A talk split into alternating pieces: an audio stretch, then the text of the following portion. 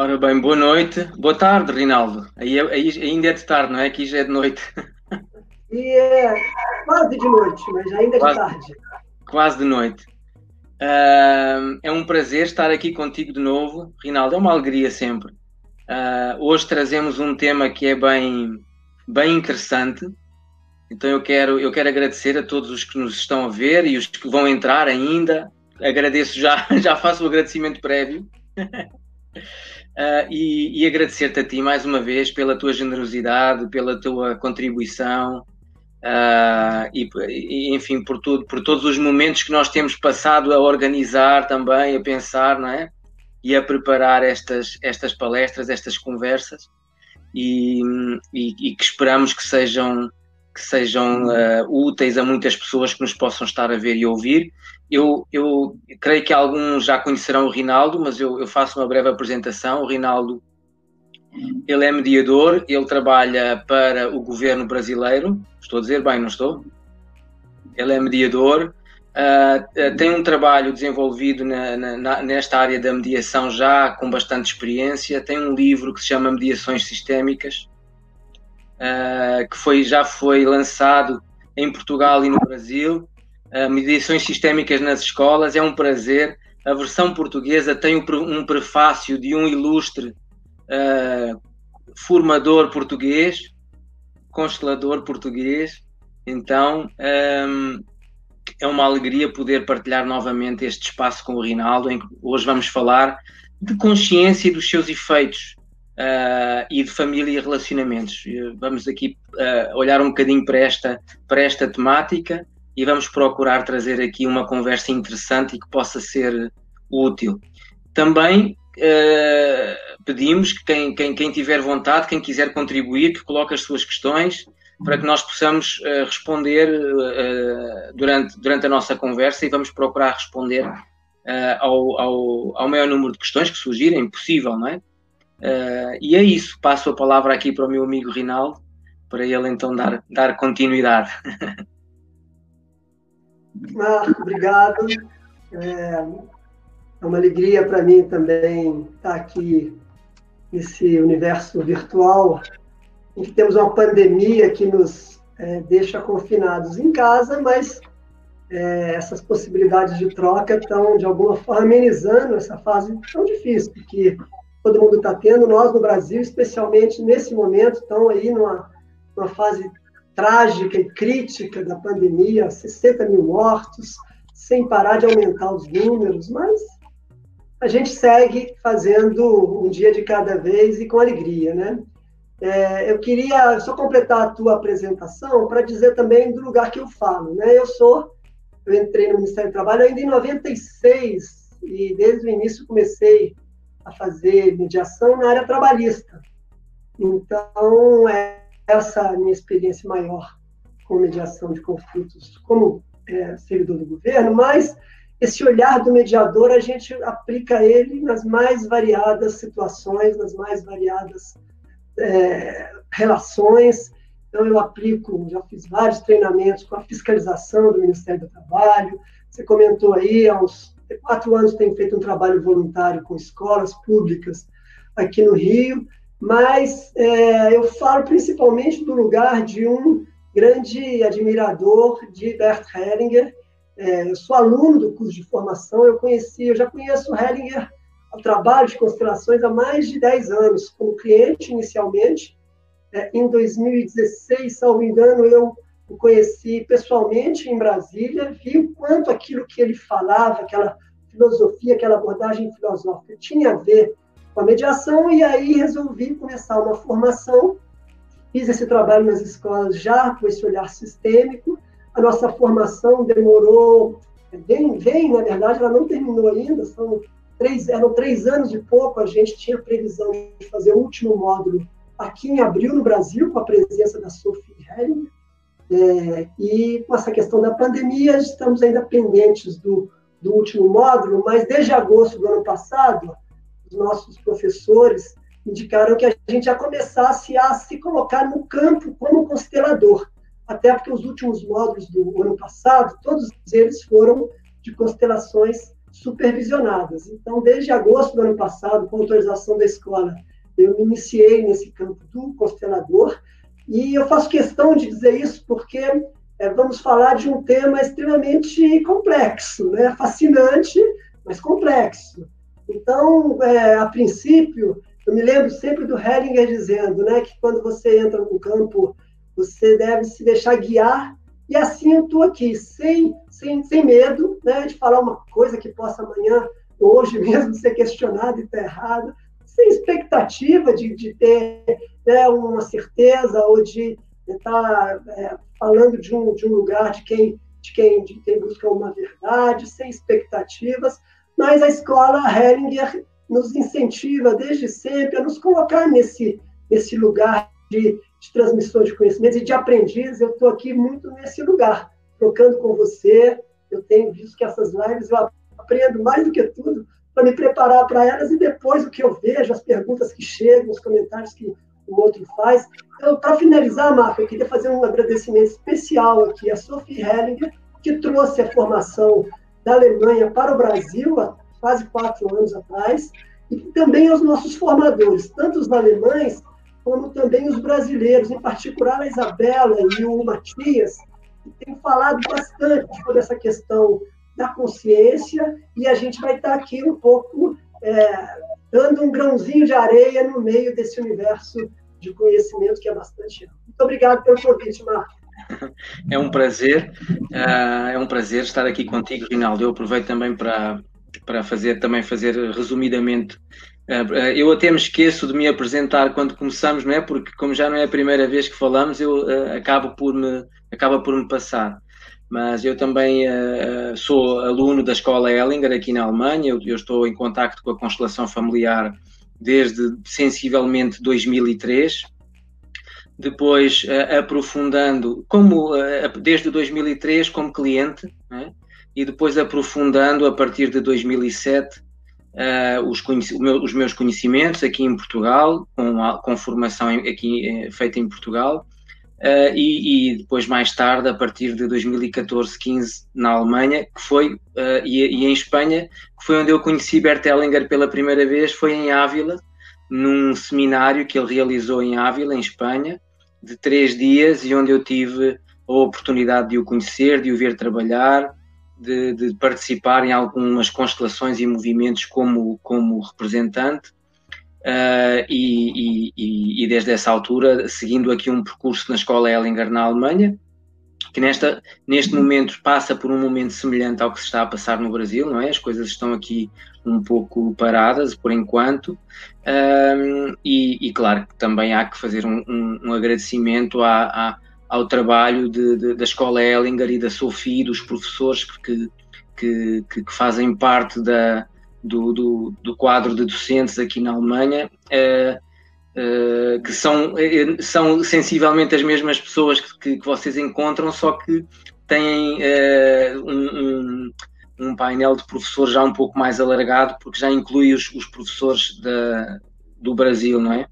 Que, que já, já fazem parte do corpo docente da escola. Então, é um agradecimento à escola Ellinger, a Sophie Ellinger, porque ela é a grande impulsionadora da escola, e sobretudo a Bert Ellinger, que é o, que é o criador desta filosofia de vida, não é? desta, desta abordagem, deste olhar para a vida de uma forma uh, inclusiva e, e, que, e que está aberto, aberta a todas as pessoas, independentemente das suas crenças, do, do, do, do contexto social em que, em que vivem, é, uma, é uma abordagem, é uma filosofia de vida, como Bert Hellinger gostava de lhe chamar, uh, que, que se aplica a todas as áreas da vida uh, em que nós estamos inseridos.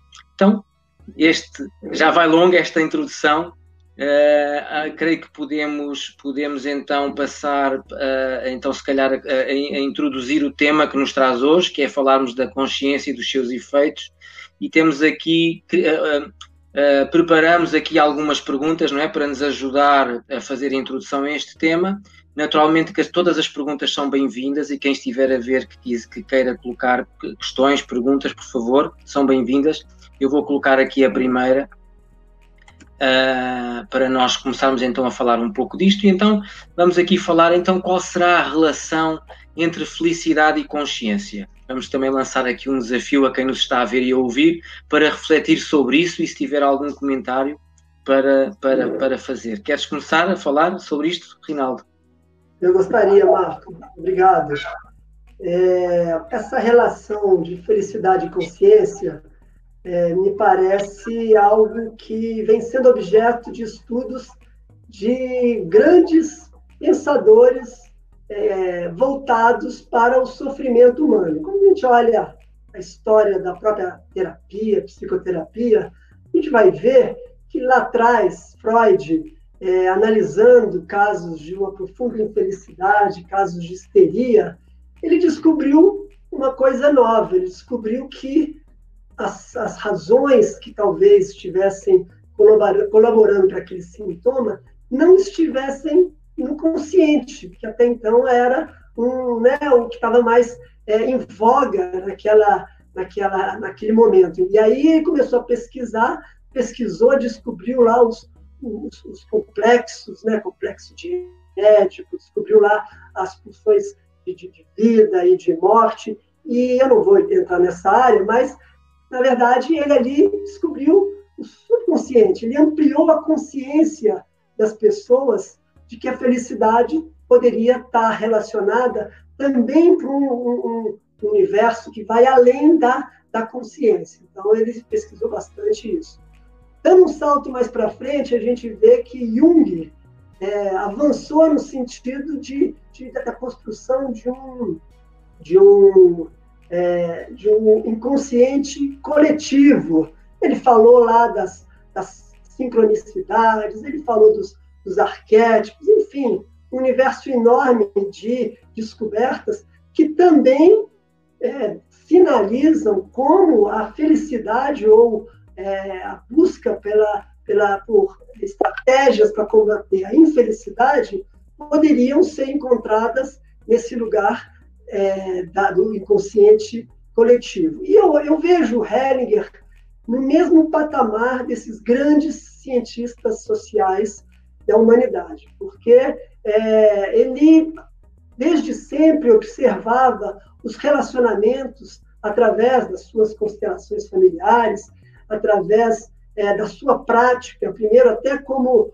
como padre lá, no, percebendo como as relações humanas se davam, e, pelas tantas, ele começou a identificar que princípios que, na verdade, não eram necessariamente conscientes das pessoas no dia a dia, mas que eram princípios que regulavam todos os relacionamentos e que, se esses princípios fossem eh, trazidos à consciência e utilizados na prática, no dia a dia, esse, essa consciência poderia e muito facilitar o processo de busca da felicidade. Estamos falando de princípios muito básicos, estamos falando daquilo que se chamou as ordens do amor, e no olhar dele tem a ver com questões práticas. Ele viu, bom, lá desde o início dos tempos, na época das cavernas, as pessoas elas, elas tinham que sair para caçar, para sobreviver, para trazer comida dentro da caverna. Então, ali, ele percebeu primeiro que a primeira ordem, o primeiro princípio, que é o do pertencimento, que todas as pessoas dentro de um grupo, eles não podem ser excluídos. Todos têm o mesmo direito de pertencer, porque numa caça a um javali, por exemplo, um homem sozinho vira comida do javali. Agora, quando você tem um grupo trabalhando coeso, trabalhando de uma maneira é, grupal para o benefício único, você consegue matar o javali e sobreviver enquanto tribo, enquanto grupo. Então, ele percebeu que essa, essa ordem do pertencimento está presente na gente ainda hoje. E ainda voltando lá dentro da caverna, ele também falou, bom, princípio da hierarquia, e é muito fácil da gente entender. Dentro de uma caverna, com todos os guerreiros juntos para caçar o javali, se não tiver alguém que tenha liderança para dizer quem vai fazer o quê, vai ser um caos. Mesmo que tenha muitos guerreiros, você precisa de alguma liderança. E desde o início a liderança vinha dos mais velhos, daqueles que chegaram primeiro na tribo. E isso também é um princípio arcaico que está presente no dia de hoje. E, por fim, o princípio do equilíbrio nas trocas, é, numa tribo como essa, imagina, Marcos, se um desses guerreiros corria muito, muito, muito e era o primeiro a jogar um, um, uma flecha ou jogar uma pedra na cabeça desse animal, é, ele tinha que ter alguma recompensa por esse esforço é, excessivo dele. Porque se ele, se ele fizesse um esforço maior do que todos os outros, fosse responsável por essa, por, por essa ação que de, determinou a comida de todo mundo, e ele não fosse recompensado, o que ele ia fazer? No próximo dia, ele falava, bom, eu vou correr um pouco menos, porque eu não vou me esforçar tanto. Por outro lado, aquele que faz um corpo mole, que está com medo do javali, que fica pelo final, ele também está sendo observado por todos, e isso tem que ter alguma consequência. Então, o que, o, que o Heringer sistematizou e trouxe para nós, no campo da nossa consciência, foram essas três é, leis, esses três princípios, que eles é, não, não, é o caso da gente acreditar ou deixar de acreditar, é o caso da gente conhecê-los, ter consciência da existência deles e experimentar isso no nosso dia a dia. Então, a primeira fala minha seria nesse sentido, assim, né? já, já falando a segunda pergunta, que é quais as descobertas de Hering sobre, sobre essa, essa relação. É, desculpe aí ter alongado aqui, mas eu acho que são duas coisas que estão encadeadas, e que para mim é, é, um insight assim, que eu uso no meu dia a dia, com uma enorme eficiência na relação com meu pai, eu uso isso na relação com meu filho, eu uso isso na relação com a minha companheira, eu uso isso na minha relação de trabalho, porque esses princípios eles também estão presentes nas relações profissionais. E conhecer Hellinger foi, para mim, um caminho de ter consciência desses princípios para usá-los quando eu achasse interessante. Obrigado, Marco. Passa a palavra a você. Obrigado, Rinaldo. Uh, esses princípios que Bertelling observou, ele, ele, no fundo o que fez foi uma observação do fenómeno, não é? Tanto que, a, que esta abordagem é considerada uma abordagem fenomenológica. Uh, e observar um fenómeno, uh, como, é, como, como é que a, humanidade evoluiu ao longo do tempo, não é? Como é que se desenvolveram determinadas tecnologias, determinadas ferramentas, não é? Foi observando aquilo que nos rodeia e observando de que forma nós, enquanto, enquanto seres humanos, podemos utilizar as, as, uh, aquilo que temos a, a, a, em redor de nós, de forma que possamos, no fundo, isto tudo se trata da sobrevivência. É? Uh, uh, eu, eu recordo-me, eu, eu, gosto de trazer esta imagem, quando uh, a primeira vez que se observou um, um, raio numa tempestade cair, não é? Que se observou a queda do raio, provavelmente quem o viu deve ter imaginado, não é? O que, é que, o que seria aquilo, não é? o que seria aquilo? A, a observação do fenómeno levou a que provavelmente uh, a curiosidade levasse a querer perceber aquele fenómeno e, e, de, e da percepção, da compreensão daquele fenómeno até aos, dia de, aos dias de hoje nós temos aquilo que nós hoje, hoje em dia facilmente entramos na nossa casa, eu tenho aqui ao lado o interruptor, eu toco no interruptor e, e de repente ilumina-se uma, uma divisão da minha casa que se não tivesse esta possibilidade, não é? eu não teria, não teria acesso a esta, esta, esta função, a esta tecnologia. Então, isto para dizer que a observação do fenómeno, dos fenómenos que Bert Hellinger fez durante, durante toda a sua vida, ela levou a que ele pudesse então descrever essas ordens, esses princípios básicos de vida e que nós, eh, se, refletindo sobre eles, nós, nós acabamos por concluir que eles não, que não, que não são imutáveis, não mudam. Isto é algo que não muda, não é? E não muda de uh, aldeia para aldeia, de família para família, não é? De, de aldeia para aldeia, de cidade para cidade, de país para país, porque isto são princípios básicos de vida que, que, que são aplicáveis a qualquer ser humano e a qualquer relacionamento que envolva seres humanos, não é? Então, estes princípios da, do pertencimento, da, da, hierarquia e do equilíbrio, eles de alguma forma, eles também foram, foram e são um garante da sobrevivência.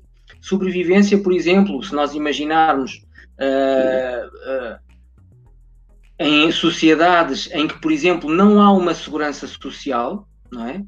Como é que essas famílias, como é que essas tribos que Bert Hellinger, por exemplo, estudou quando viveu na África do Sul, não é? como é que essas, como é que essas famílias se organizam? Então a segurança social, entre aspas, não é? Porque em família, não é? Podemos dizer como é que se garanta a segurança. Então garante-se a segurança, garantindo que todos os membros do clã, que todos os membros da família estão em segurança. E quando isso, e, e para que isso aconteça, é preciso o quê? É preciso que os membros família, da família ou, do, do, ou do, do, clã estejam de acordo com aquilo que são as atividades do, do clã, não é? Aquilo que o clã faz.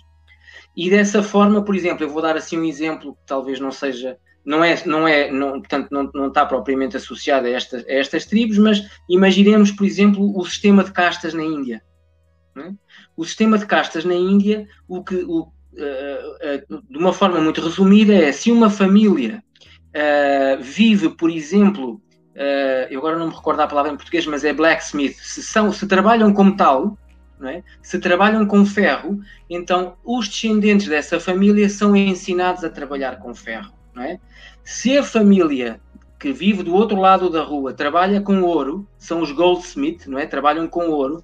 Os membros desta família, não, aos membros desta família não lhes é permitido, por exemplo, casarem-se com os membros da outra família, porque têm origens, têm formas de viver diferentes. Então, de alguma forma, não é bem visto que haja a, a, a união dos dois, de, de, portanto, de dois elementos destas, destas famílias. Porquê? Porque é, é de alguma forma, um, um, membro de uma família que trabalha, por exemplo, que vive do, do, do, do, trabalho que faz com metal, com ferro, de alguma forma estaria desenquadrado na outra família.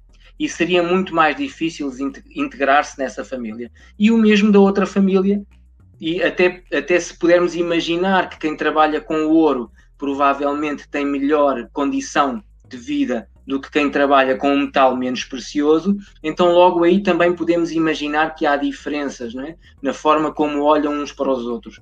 Então, de alguma forma, hum, este, esta observação destes princípios básicos de vida tem muito a ver com aquilo que é a sobrevivência das comunidades. Então, se eu, se eu pertenço a uma família que são blacksmith, que trabalham com metal, trabalham com ferro, eu para garantir a segurança, se eu sou o, o, líder dessa, dessa, desse clã, para garantir a segurança dos membros do meu clã, eu quero que eles se mantenham e se, por exemplo, se uma mulher deste clã, do meu clã, se case com um homem que pertence a uma família que também vive da mesma forma, que trabalha com o mesmo material e que tem o mesmo conhecimento. E, e isso, de alguma forma, para mim, faz-me faz, -me, de alguma forma dá-me segurança que este membro da nossa família vai continuar dentro daquilo que são as, os, os, os, princípios, o contexto em que vivemos, as crenças que temos. Um, e, e, porque vejo que de alguma forma, se houver uma união com a outra família, nós podemos ficar em risco. Então eu faço e eu luto para que isso não aconteça. Então eu luto para que os membros da minha família se mantenham no meu clã. Não é? Isso é o princípio do pertencimento e é um princípio também que remete para uma consciência. É? Eu agora já me alonguei muito. Queres falar um bocadinho dessa consciência? É, pois é, né? O Hellinger tratou dessas situações com os conceitos da boa e da má consciência, né? Mas eu prefiro, Marco, é deixar para a gente abordar esse, que é um tema um pouco mais complexo, ainda mais no final. A gente, mais à frente, sim. É, eu queria que a gente falasse antes do inconsciente familiar Isso. inconsciente para ter um encadeamento. Eu encadeamento, acho Para mim, eu prefiro dessa maneira, mas fique à vontade, se você claro. quiser, porque é bem então, interessante. Eu... A gente vai voltar nisso. Vamos voltar. Pra, então, pra você eu avanço mais um pouquinho, então o que é que acontece quando eu, uh, quando, quando um membro do meu clã, de alguma forma, quando eu, quando, quando eu uh, não permito que um membro do meu clã possa eventualmente juntar-se a um membro de outro clã, de alguma forma eu estou a limitar o crescimento do meu clã, não é? A evolução do meu clã. E nós sabemos da biologia, não é? e a constelação familiar e esta observação da, da, daquilo que são os fenómenos dos sistemas é muito baseado na biologia. Tem uma base da biologia muito forte, biologia física quântica, entre outras, entre outras áreas. Então, eu sei da biologia que um, se um sistema uh, não tem margem de, de, de, para se mover, ele, ele acaba por se extinguir. Um sistema, para poder evoluir e para poder crescer e expandir-se, ele precisa de ter margem para crescer. E quando eu limito essa, esse crescimento, quando eu limito essa expansão, eu de alguma forma estou a contribuir para que mais, mais tarde ou mais cedo, de alguma forma, o sistema se extinga. O que nós sabemos é que há uma força maior que move e que impulsiona a vida para a frente, não é? E que de alguma forma ela procura que estas barreiras se rompam, é? de alguma forma procura que, que, que porque, porque a vida não para e nós não conseguimos deter, deter essa força, nem sequer temos dimensão nem, nem, nem força para contrariar. É como contrariar a corrente de um rio. Não se consegue contrariar a corrente de um rio, não é? O rio flui pura e simplesmente, ou, ou nós fluímos com eles, com ele, ou se queremos nadar contra, vamos nos cansar e se calhar afundamos, não é? Então, de alguma forma, é preciso ter consciência disto, porque se mantivermos esta, esta como, como dizer, esta dinâmica uh, e não estivermos conscientes dela, nós, em, em, em vez de estarmos a, a, fazer algo de positivo para o nosso sistema, estamos, pelo contrário, a, a, trazer algum tipo de restrição e de, e de dano ao, ao, nosso, ao nosso sistema. Perfeito.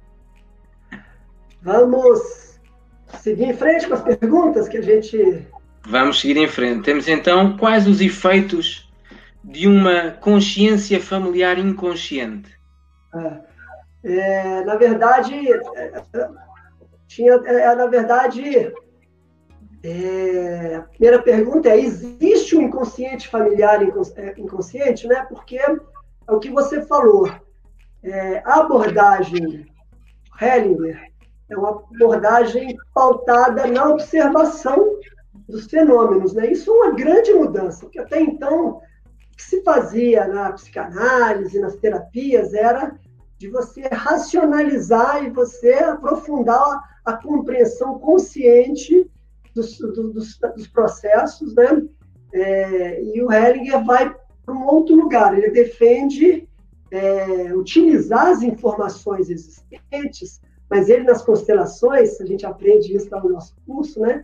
O constelador ele se coloca observando o cliente e as pessoas com as quais ele, esse cliente, se relaciona nas suas doenças, nos seus conflitos, é, e mais importante do que tudo, ele faz isso é, a partir de um olhar sem julgamento, né? um olhar distante, um olhar neutro, é um olhar que não tem o certo e o errado.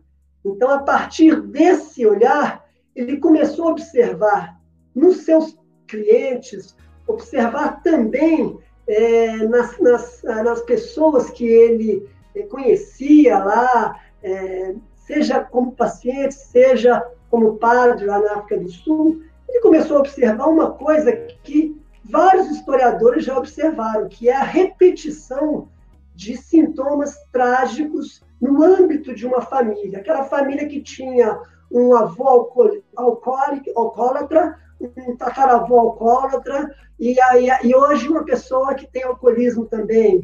Isso se repete é, na depressão, isso se repete no abuso, isso se repete é, na, no suicídio.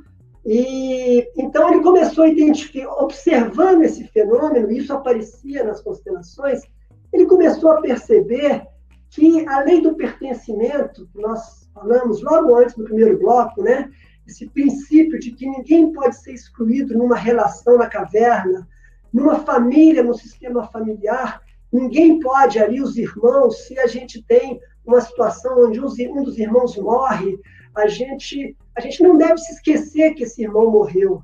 A gente deve olhar para ele. Às vezes a dor é tão grande numa família que a família deixa de falar desse filho que morreu, deixa de sequer contar a história da morte dele, no caso de um aborto, para outros irmãos. E isso tem uma repercussão negativa na família, porque esse pertencimento entre vivos ele exige que todos permaneçam incluídos nesse sistema. Mas o Hellinger, nas suas observações e nessas tragédias repetidas, ele começou a observar que essa, esse princípio do pertencimento, essa lógica de que ninguém pode ser excluído, ela também ela é vigente dentro de uma relação, de uma árvore genealógica, onde eu tenho um pai que tem um pai que tem um avô, dentro da minha ancestralidade, também existe um princípio de que todos pertencem.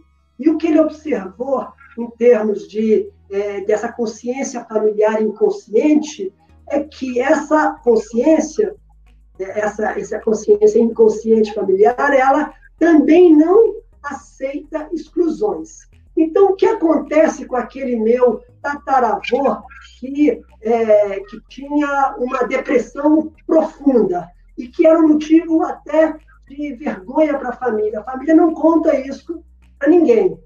Fica uma, uma coisa entre o segredo, as pessoas não sabem. Aí você vai conversar com as famílias, você descobre que o seu avô, filho ou neto desse tataravô, ele também, no final da vida, teve um processo de depressão que não era muito falado. E aí você, enquanto cidadão hoje, você tem também uma tendência a ser cidadão. Então, Hellinger, através das constelações, mas é algo que cada um de nós também pode fazer quando a gente, quando a gente pesquisa a nossa árvore genealógica, não por curiosidade, mas para a gente ter esse olhar de incluir e de amorosamente trazer para dentro da nossa família essas pessoas que lá atrás tiveram um destino muito difícil e que, portanto, foram de alguma forma esquecidos ou excluídos. E o que acontece com essa consciência familiar inconsciente é que ela tem um efeito danoso aos vivos.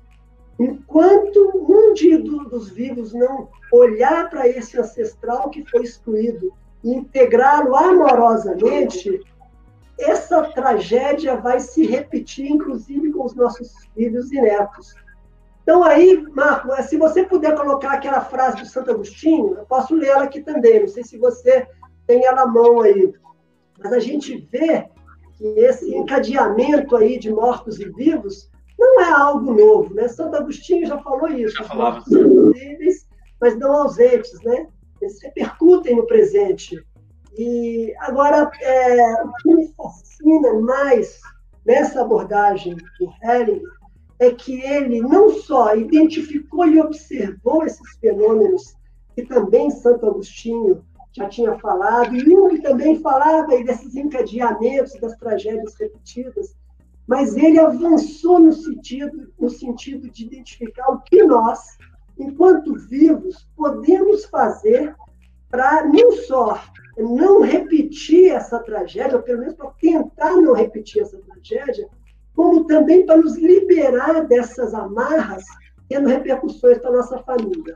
Então, um caso concreto para explicar melhor essa, essa inconsciência familiar, é, é, esse consciente familiar inconsciente, né? Essa situação que eu tenho um avô que, por acaso, ele tem esse caso de depressão. Mas pode ser qualquer situação. Se eu paro e penso, puxa vida, qual é o meu grande desafio aqui? Eu tenho tendências assassinas, eu tenho tendências depressivas, eu tenho vontade de me matar. É, é, e aí eu vou conversando com os parentes, ou eu vejo isso numa constelação, que é o mais é, adequado, eu vou tentar identificar aquilo que o Heringer chamou do emaranhamento. Eu posso estar emaranhado é, com algum ancestral que foi esquecido. E aí o Heringer mostra, através das constelações, que o primeiro passo é termos consciência dessa lealdade invisível. Né? Dessa situação de que, ah, se eu tenho, às vezes, impulsos assassinos, isso não é só porque eu sou uma pessoa má. Isso pode ter a ver com, esse, com essa lealdade inconsciente e invisível na minha família voltando para o nosso tema inicial. A consciência, a gente ter consciência de que os nossos atos têm a ver com o nosso livre-arbítrio, mas tem a ver também com um universo de relações que vai além da nossa, é, da, da nossa consciência pessoal. Segundo passo nesse processo é a gente olhar para esse ancestral, se a gente identifica quem possa ser essa, esse ancestral escolhido, e aceitar ele do jeito que foi, sem julgamento. Nem sempre é fácil. Imagina se você é uma pessoa é, que foi abusada, e aí você descobre que três gerações antes o seu avô, avô foi um abusador. É muito difícil para cada um de nós olhar para isso num olhar de aceitação e não julgamento. Mas o que as constelações mostram é que a gente ficar ali julgando aquele ancestral nos prende e nos amarra a essa lealdade invisível e de alguma forma nos faz procurar parceiros que muitas vezes possam estar querendo nos, nos, nos machucar ou, nos, é, é, ou produzir um dano na gente. Então, esse segundo passo é um grande desafio, aceitar esse avô que se suicidou, esse avô que assassinou, que seja, entendendo que ele arcou com as consequências disso e agradecer a, a, pelo menos a vida que chegou até cada um de nós através desse ancestral. Né? É, se a gente conseguir ver outras coisas que mostram a grandeza dele, é bom, mas no mínimo, no mínimo, a gente tem que reconhecer é, que a nossa vida só existe graças a esse ancestral ao qual estamos emaranhados. Então, pelo menos a isso, a gente agradece a ele pela transmissão da vida. E se a gente tem um quadro que reproduz um pouco essa tragédia na família, a gente pode também internamente, ou dentro de um processo de constelação, pedir a bênção dele para fazer diferente. Eu vejo que o senhor fez isso, que foi muito difícil, eu aceito que isso foi o que aconteceu, e eu quero me despedir disso, e eu peço sua, sua bênção para que eu possa fazer diferente. É uma despedida amorosa, percebe, não é, Marco? Uma despedida que você não tem julgamento, ele arcou com as consequências disso, e você, enquanto vivo, você acolhe esse ancestral como parte da família, mas você se despede dele para a tua vida, tendo ele como uma força atrás de você.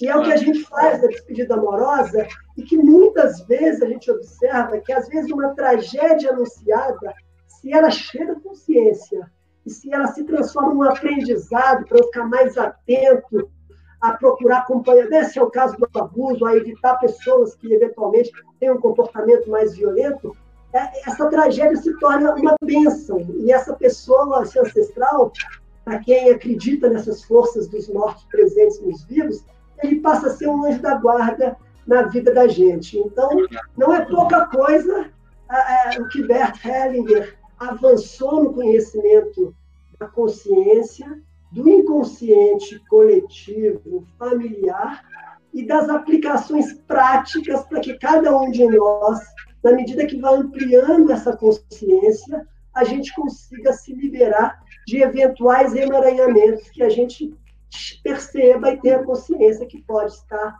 é, leal a, a, eles. É verdade. E esse, e esse, olhar de inclusão, esse olhar de inclusão e de olhar para estes antepassados, que até podemos saber se podemos ter conhecimento que possam ter tido uma atitude ou um comportamento que seria reprovável, entre aspas, mas nós podemos olhar para esses antepassados sem esse julgamento, sem fazer essa, não é? é no fundo, sem apontar o dedo, não é? fazer esse olhar dessa forma, isso e, e, e, e, de, alguma forma fazer esse movimento através de uma meditação, de uma visualização ou de um trabalho de grupo, numa constelação familiar, não é? Um, isso também tem a, tem a outra dimensão que é tomar aquela pessoa, trazê-la para dentro da nossa, do, do, do sistema familiar, fazer essa inclusão, não é? dar um lugar no nosso coração e, muito importante, tomar a responsabilidade de fazer diferente. Porque não basta dizer abençoo-me para que eu faça diferente se eu não fizer nada. Não é? Então, o, o processo e a, e, o, e a dinâmica ela não muda se eu me ficar só pelas palavras. Então, eu preciso de fazer esse movimento e depois entrar numa ação. Não é? Entrar numa ação que efetivamente me leve a fazer as coisas de uma forma diferente. Então, uh, de algum, eu, vou, uh, uh, eu deixei aqui a frase, a, a, a, frase final de Santo Agostinho, que, que, nos dizia então que o sistema familiar requer reparação e reorganização, pois não aceita a exclusão de ninguém. É? Uh, e isto é uh, muito um, ilustrativo daquilo que é o trabalho que, que se faz uh, com, com, com, a, o trabalho que se faz com a constelação familiar. É? Então, esta inclusão das pessoas de, do nosso sistema familiar, que nós possamos ou não saber que, que, que, tiveram, que foram alcoólatras ou que foram ou que tiveram um comportamento que seria reprovável para a sociedade daquela altura e que por esse motivo possam ter sido excluídos, ou até ver um vínculo, pode não ser diretamente uma pessoa que seja do nosso sistema familiar, mas que possa haver um vínculo com alguém que, por exemplo, sofreu um dano, não é? Eh, provocado por uma pessoa do nosso sistema familiar. E então esse dano permanece, essa energia permanece no sistema até que essa pessoa seja vista, seja honrada, seja reconhecida e integrada, não é? Porque esse vínculo acaba por também fazer com que essa pessoa esteja incluída na dinâmica, na energia que se vai perpetuando e que vai provocando as repetições e os padrões. É? E muitas vezes, quando essa situação é de alguém muito próximo uh, e que nós possamos ter uma reserva muito grande, imaginemos que foi um, um, pai, uma mãe, um tio ou um avô, alguém muito próximo que possa ter tido uh, uma atitude uh, que, com, com, a qual nós, nós tenhamos dificuldade, não é? Mais do que olhar para essa atitude, é olhar para a energia, no fundo, para, para a energia espiritual, para a força espiritual que nos chegou através daquela pessoa. Esta força, esta força espiritual não é uma, não, não, não tem propriamente a ver com a religião, não é isso. É uma força que está ligada com aquilo que é o movimento da vida. E se, e, no, e se nós hoje estamos aqui os dois a conversar é porque esse movimento, essa energia da vida, ela chegou até nós independentemente das atitudes e dos comportamentos de quem esteve antes de nós. Nós não conhecemos a vida dessas pessoas, não, não conhecemos a história dessas pessoas, as circunstâncias, as dificuldades, os desafios que tiveram, não é?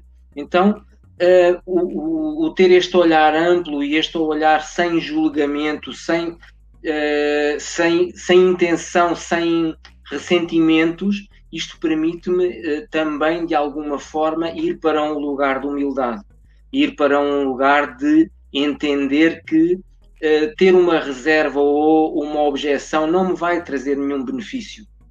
Pelo contrário, vai-me manter preso ali, porque alguém com, com, com o qual, uma pessoa com a qual eu tenho uma reserva e uma objeção, onde é que vai morar?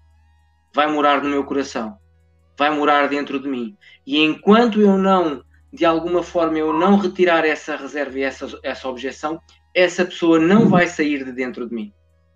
E eu vou ficar ali preso, cristalizado naquele movimento e, e, e, acabo por não evoluir, por não, por não dedicar a minha atenção e a minha energia naquilo que realmente pode ser benéfico para mim e para quem está comigo, não é?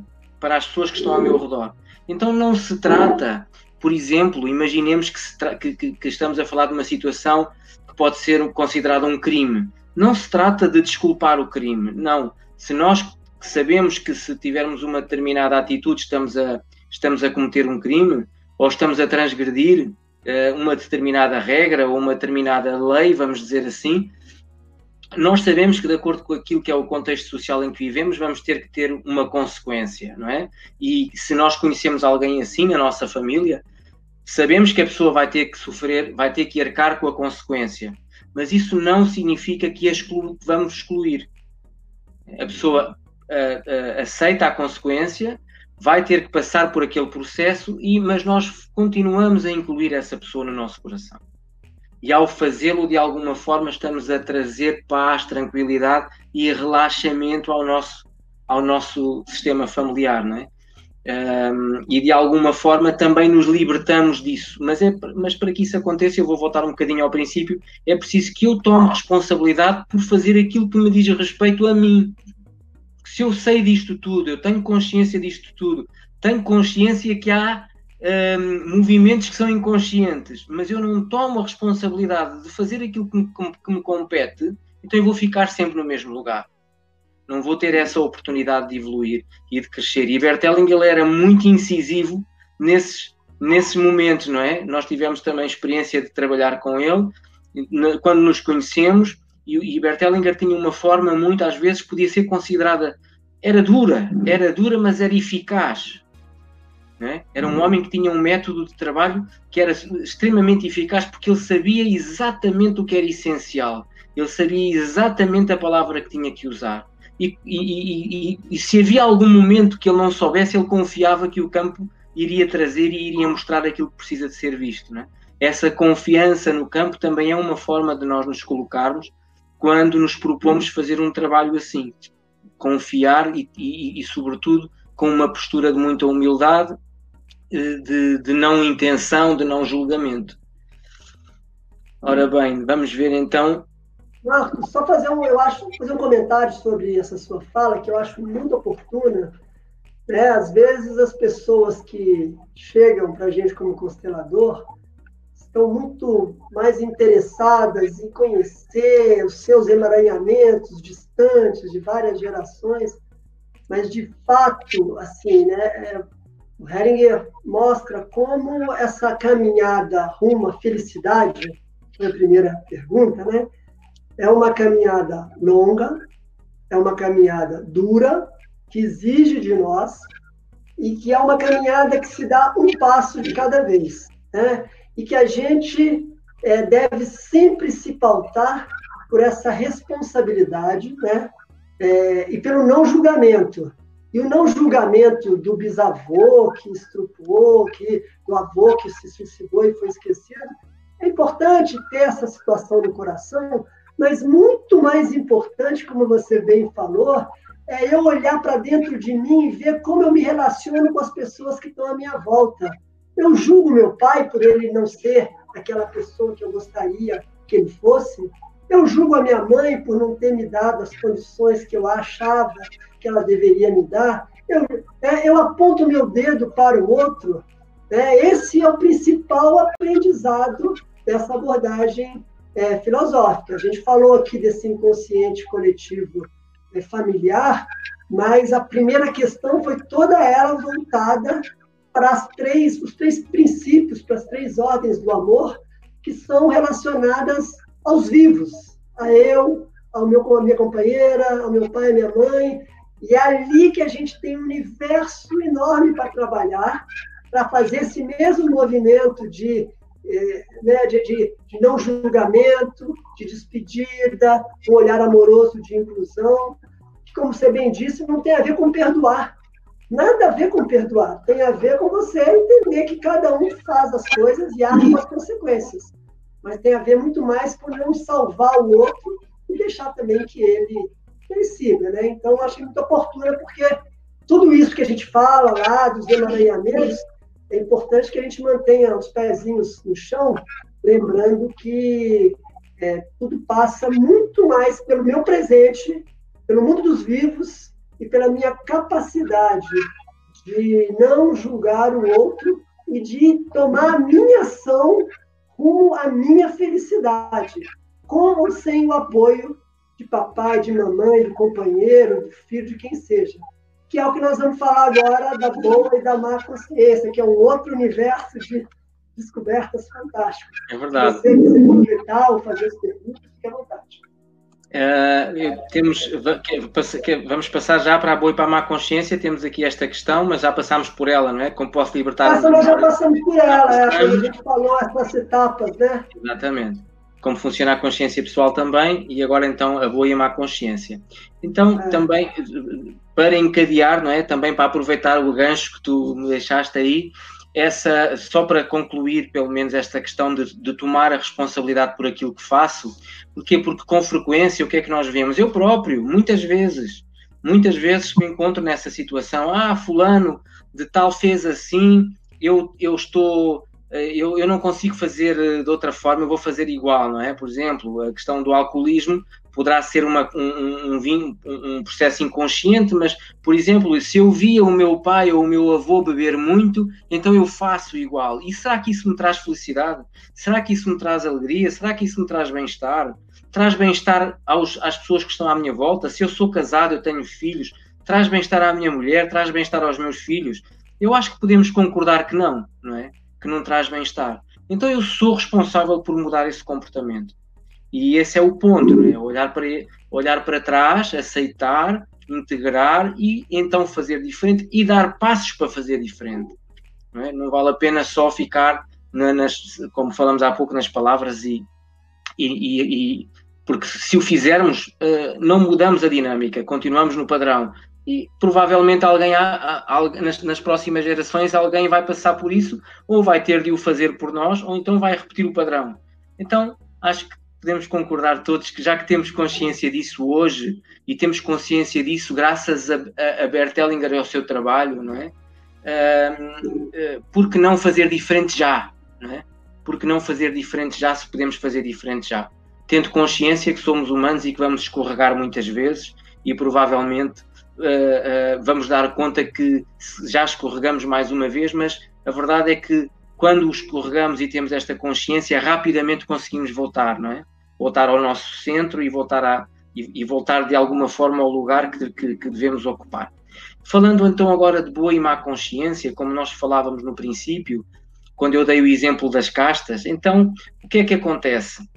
naquela época, e provavelmente hoje ainda em muitas partes da Índia e em outros lugares do mundo, este exemplo das castas é muito interessante porque, de alguma forma, neste, neste, nestes tempos e nestas épocas, como não havia uma segurança social, a forma das famílias se manterem juntas e em segurança era esta: era ficarem no seu núcleo e darem-se com outras famílias que estivessem dentro daquele, dentro daquele ambiente, que tivessem as mesmas crenças, que, que, trabalhassem da mesma forma. Porquê? Porque assim era mais fácil a vida, não é? Se eu tenho um filho que trabalha o ferro e o, e o meu, o meu vizinho tem também, que também é um, eu, como é que se chama no Brasil, um blacksmith, e agora não me vem a palavra.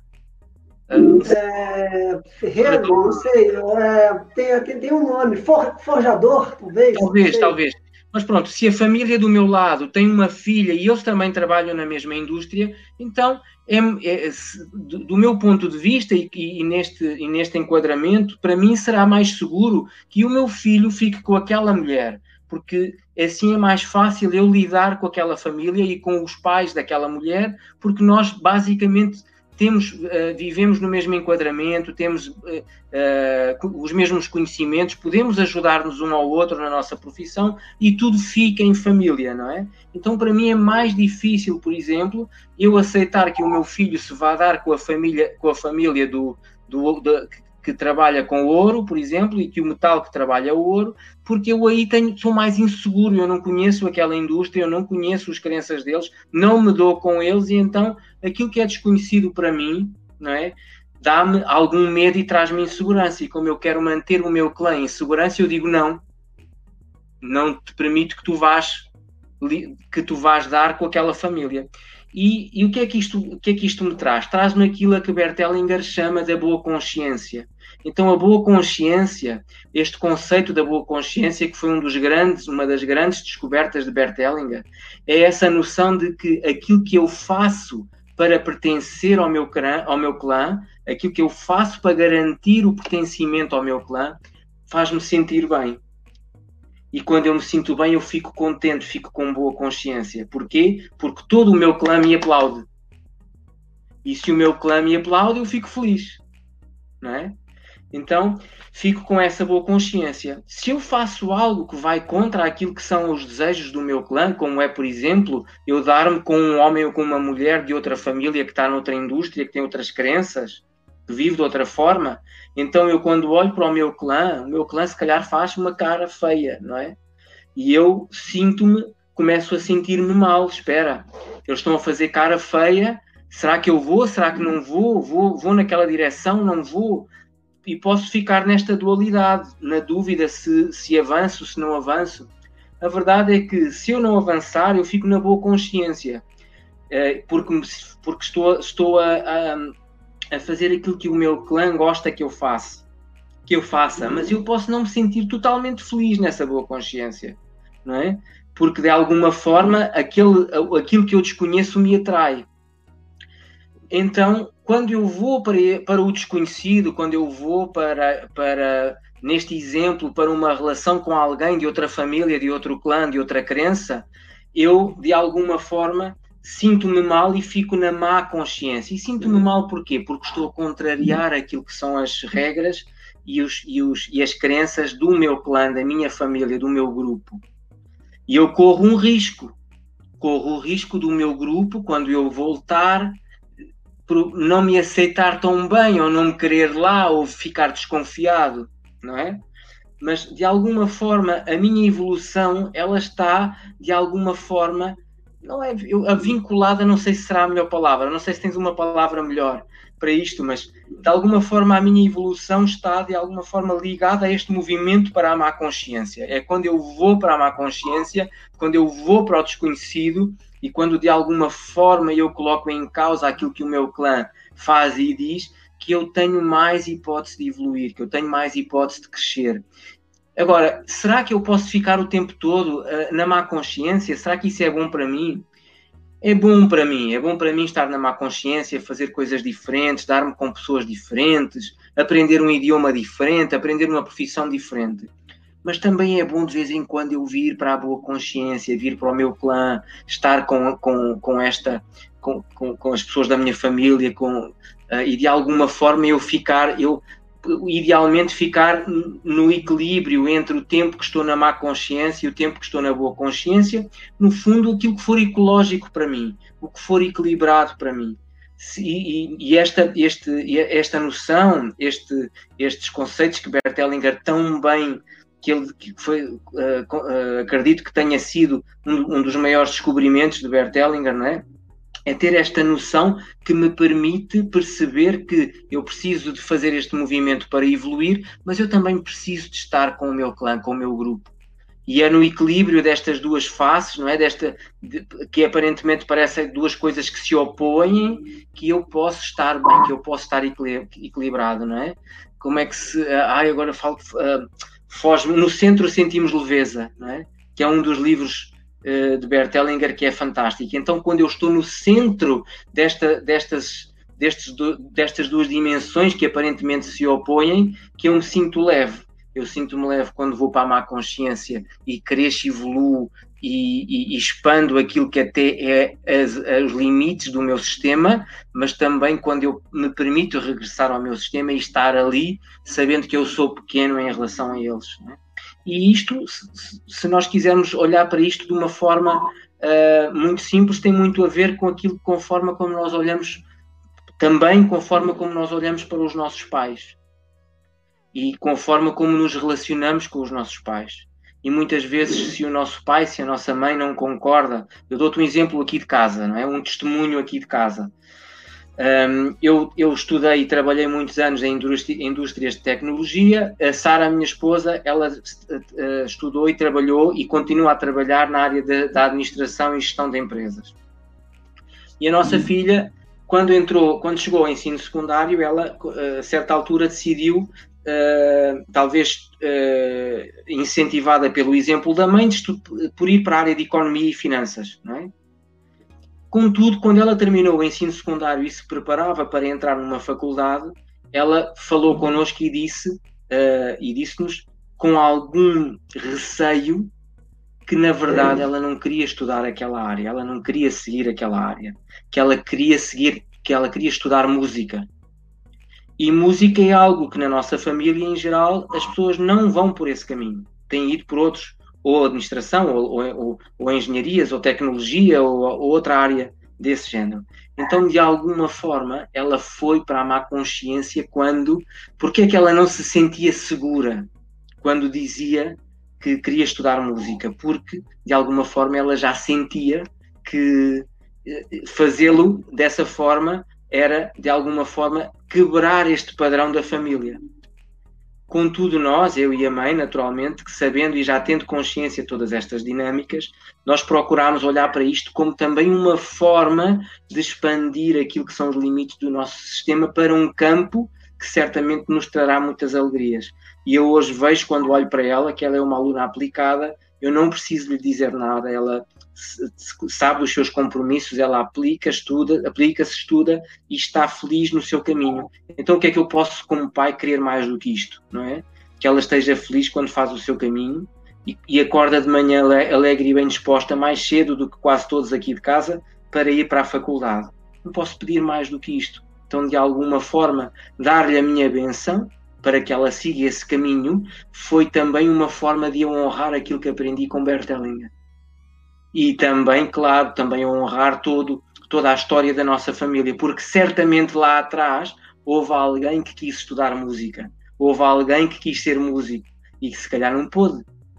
E a energia permaneceu. Então agora ela, seguindo este caminho, pode ou não estar a honrar um, um, um destino desses, desses que não foi possível ser cumprido. Mas há, há uma frase que eu gosto muito que é uh, o destino como vocação e a vocação como destino. Se eu, se eu tenho vocação para algo que se transforma no meu destino e isso, e isso se traduz em algo de positivo para mim, para a minha família e para o meu sistema, então eu não preciso me preocupar se fulano ou cicrano lá para trás também teve a mesma, a mesma profissão ou teve as mesmas viveu a mesma vida, não, para que é que eu vou pensar nisso? Não me vou limitar com isso. Se o meu presente está a ser bom fazendo algo que alguém já fez, ótimo. Se o meu presente está a ser bom porque eu, eu consigo tomar consciência que estou a seguir estou a seguir as pisadas, estou a fazer um caminho que alguém não pôde fazer, então eu não vou deixar de fazer só porque tomei consciência disso, se me faz feliz agora, não é? Então há que ter isto como uh, presente, não é? O destino como vocação e a vocação como destino. Se a minha vocação me, se transforma no meu destino e eu estou bem com isso, perfeito. Se o meu destino de alguma forma está vinculado com alguém lá atrás e isso transforma na minha vocação, perfeito, desde que a minha vida no presente seja, me, me, me complete, me preencha e, e seja boa e útil para quem está à minha volta. E se tu me das tempo e de antena, Rinaldo, eu continuo a falar e não me calo mais, não é? Então agora passo a bola para ti. Obrigado, Marco. É, não é à toa que eu queria que a gente deixasse esses conceitos da boa e da má consciência no final da live. Para mim, é, boa e má consciência é, é algo fantástico. Para mim, talvez tenha sido a descoberta do Heringer que mais tem efetividade e que mais me conforta no dia a dia, na hora das, das minhas decisões. É, e para falar de boa e má consciência, é, só para relembrar então do que falamos já, né? Começamos falando da busca da felicidade e de como Hellinger trouxe para nossa consciência aqueles princípios que regulam as relações entre as pessoas, em princípio entre os vivos. Depois falamos sobre os emaranhamentos, de como um desses princípios, o do pertencimento, ele, ele, ele de alguma forma ele rege as relações entre vivos e entre os que vieram antes, né, os ancestrais. É, mas o Hellinger não para aí. Ele, lá na época ainda da África do Sul, onde ele era um padre, depois de viver a guerra e de, e de sobreviver à Segunda Guerra Mundial, ele começou a observar nas suas, no seu confessionário é, as, as relações que existiam entre culpa e inocência. Ele começava a ver pessoas que iam se confessar com eles, que é, brancos que maltratavam profundamente negros e que não tinham nenhuma culpa disso. Né? Para eles, aquilo ali era o certo.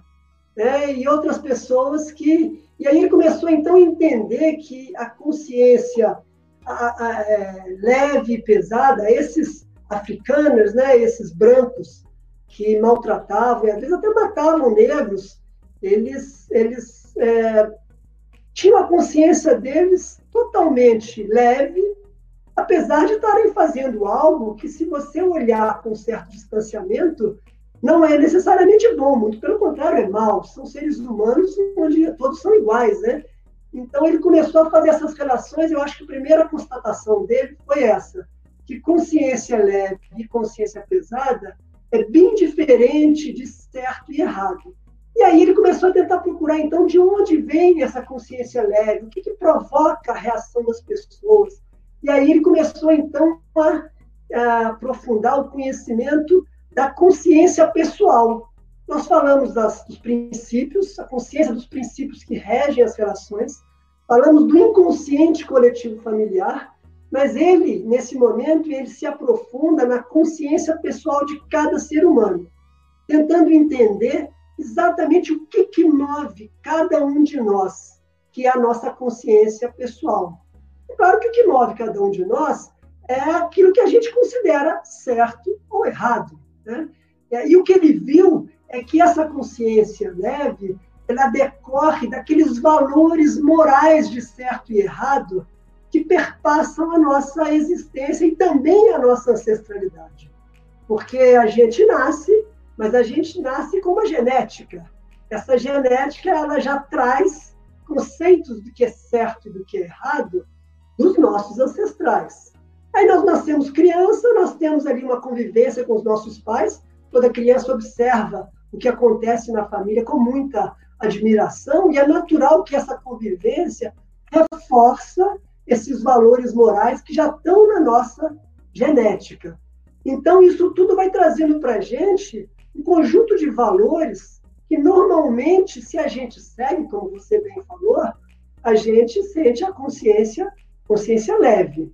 Mas aí eu vou trazer um caso que não é da Índia, é um caso do Brasil, que talvez nos ajude a entender aquilo que você mesmo colocou daquela nuance entre felicidade, boa consciência má consciência. Vamos dizer que eu, eu venho de uma família conservadora, machista, racista e homofóbica.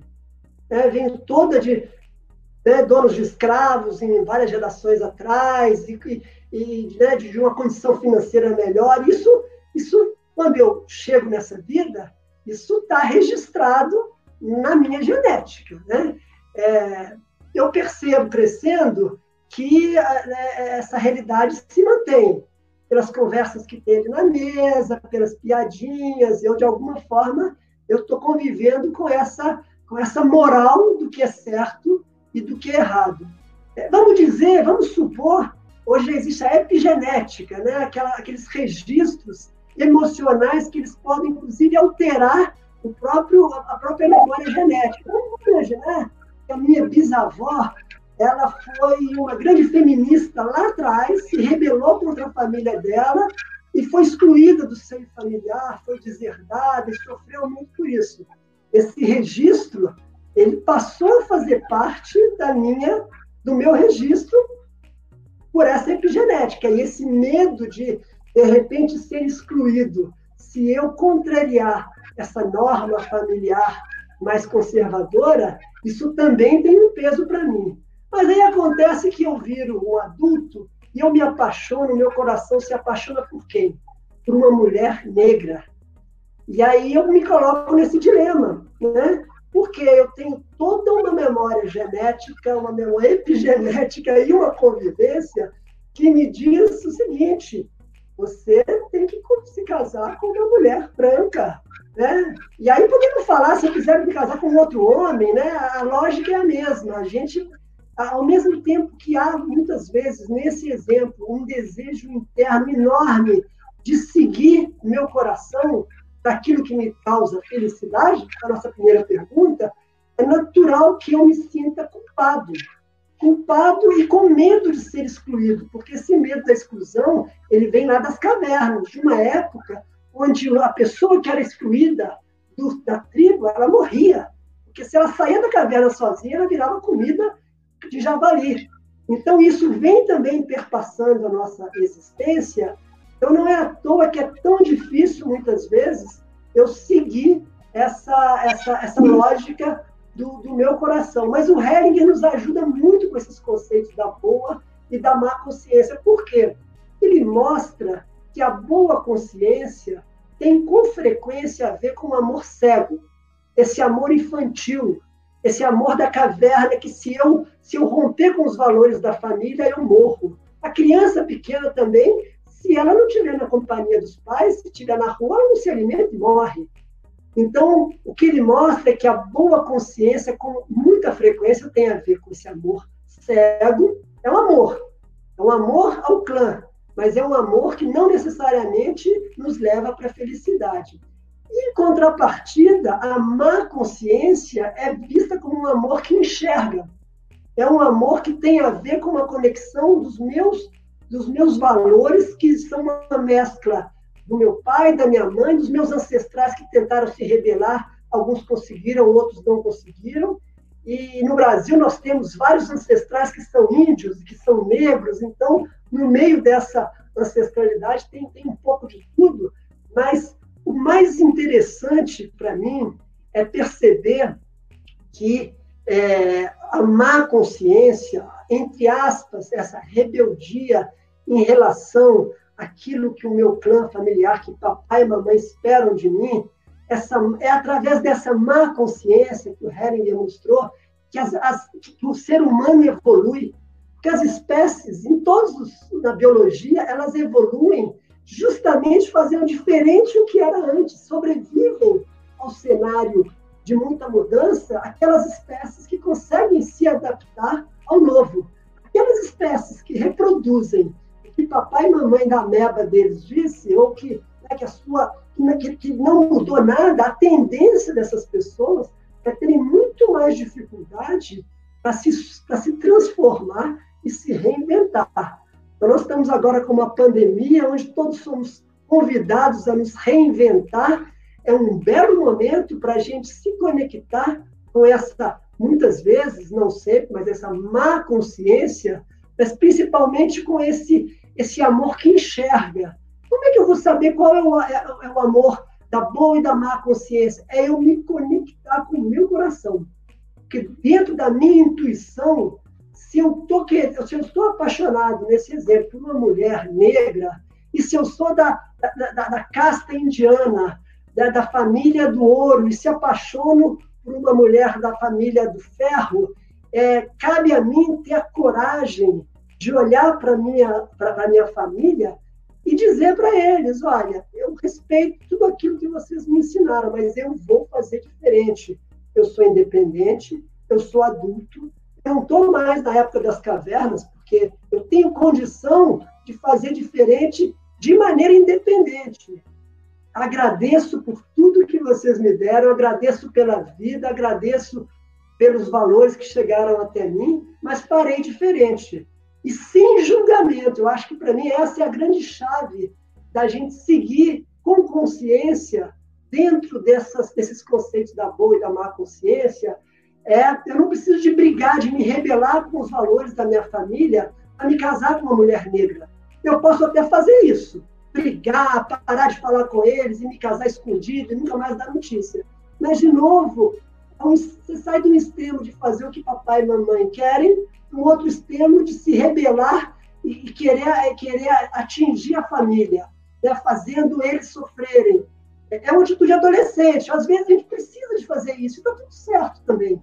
Mas o Heringer mostra que é possível, não é fácil, mas é possível a gente olhar para essa família quando ela, quando o coração da gente mostra para a gente que o caminho da felicidade não passa por seguir o que o clã e que, a, e que a moral dessa família diz que é certo ou ser errado, e fazer isso diferente.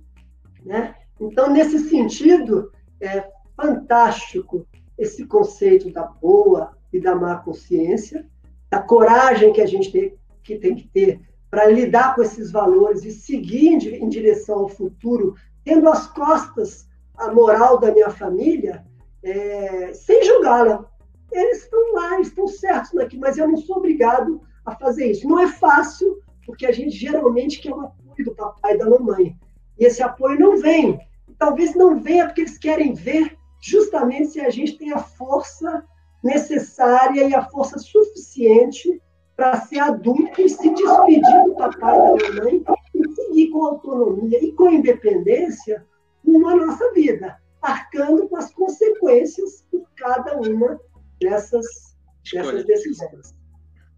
Ah, Marco, eu já falei muito. Olha só, tem ainda algumas questões. Você que é o administrador aí.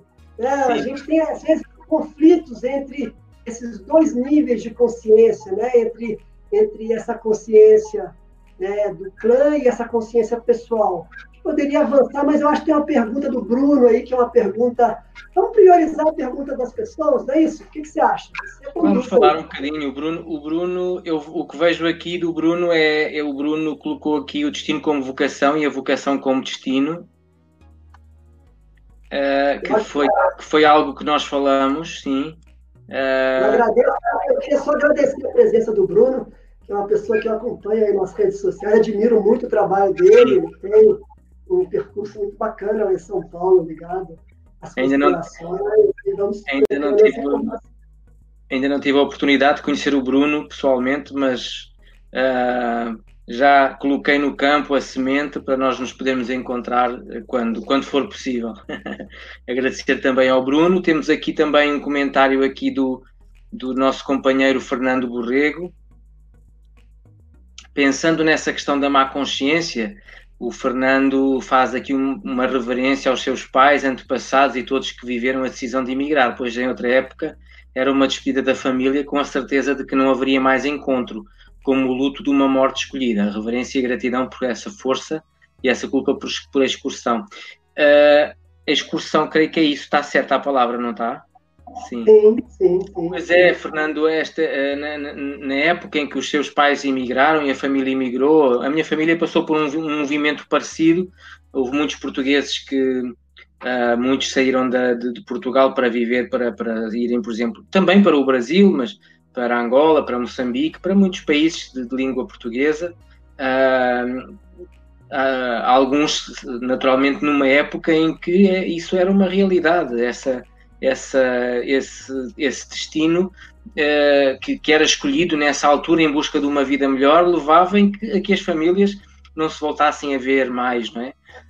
esse movimento para, para o mais, para a vida, não é? Para, para o bem, eh, ele de alguma forma, Bert Hellinger também fala nisso, esse movimento uh, para a vida, ele de alguma forma, um, uh, quando, quando é feito, como é que eu posso colocar isto? Quando ele, quando ele é feito com, com, com, com força, com raiz, com, com, uh, com, com essa capacidade que nós precisamos de demonstrar que temos para avançar pelos nossos próprios meios, ele tem tudo para dar certo. E a verdade é que muitas, eh, muitas famílias, muitas pessoas que tomam essa decisão, não é?